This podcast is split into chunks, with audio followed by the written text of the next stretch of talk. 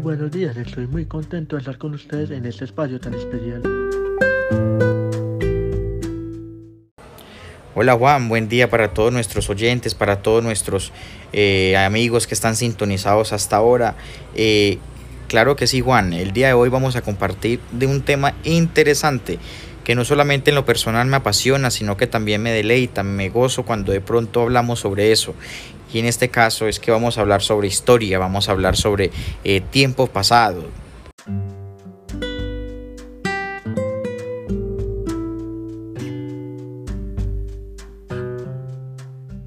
Sí, claro que sí, Marcos. Todas las personas escuchan radio, pero ¿qué tanto saben del origen y de su evolución en el tiempo?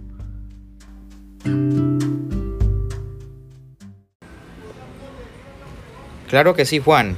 En 1865 todo transcurre mientras el matemático Maxwell expone una teoría muy dinámica, que es la del campo electromagnético.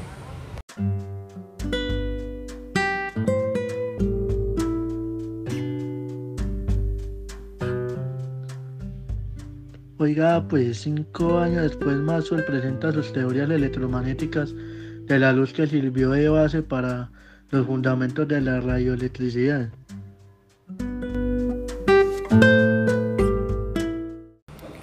Y también en 1894, Guillermo Marconi, con tan solo 22, escúcheme esto, con 22 años realiza las primeras pruebas de emisión y de recepción de lo que será la radio en difusión. Esto es increíble, a la edad de 22 años probando la emisión de recepción. Esto es interesante.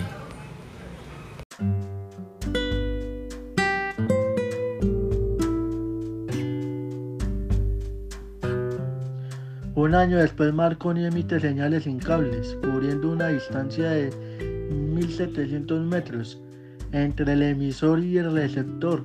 Con esto empieza el uso del espectro radioelectrónico. Vea pues. Claro, Juan, y también teniendo en cuenta algo, y es que solo hasta 1901 se transmitió un mensaje de 3.300 kilómetros desde Inglaterra hasta Terranova. Esto es asombroso, esto es increíble porque es que la historia de la radio, de sus emisiones y todo su proceso es una historia muy interesante, los aparatos, toda la tecnología que, que se iba descubriendo y que se iba renovando con el pasar del tiempo.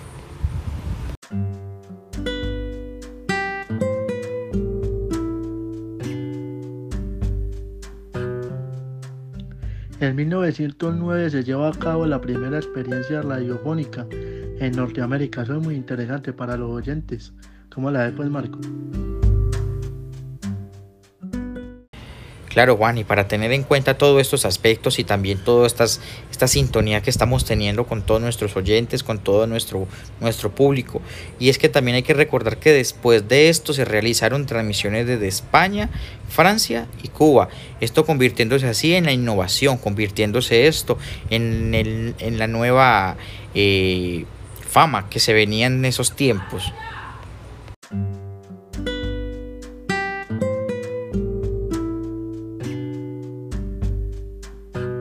Para los oyentes, ¿qué opinan de esto? En Colombia se inicia la radio en 1923. Muy interesante también.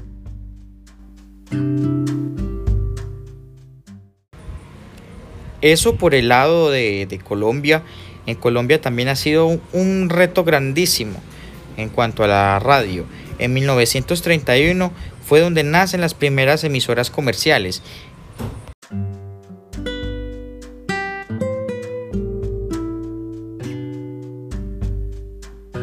En 1934 se utiliza como herramienta para la educación. Vea pues hasta dónde van a llegar pues con eso. Muy interesante, muy interesante para todos los oyentes.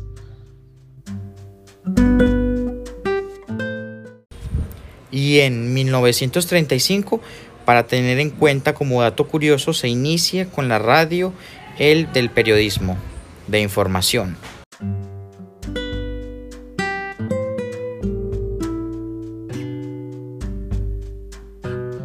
Marcos, lo que acabas de decir es muy importante. Hoy en día es el mayor uso que se le da.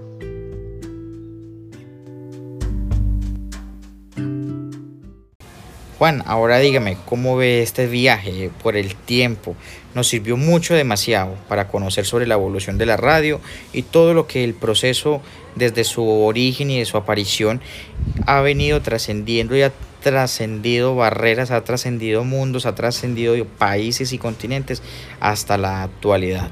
Esto convirtiéndose en una novedad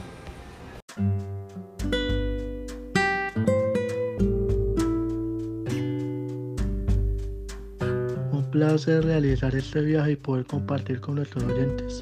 Muchas gracias por habernos escuchado y nada. Marcos, ¿qué tiene para decirnos para despedirnos?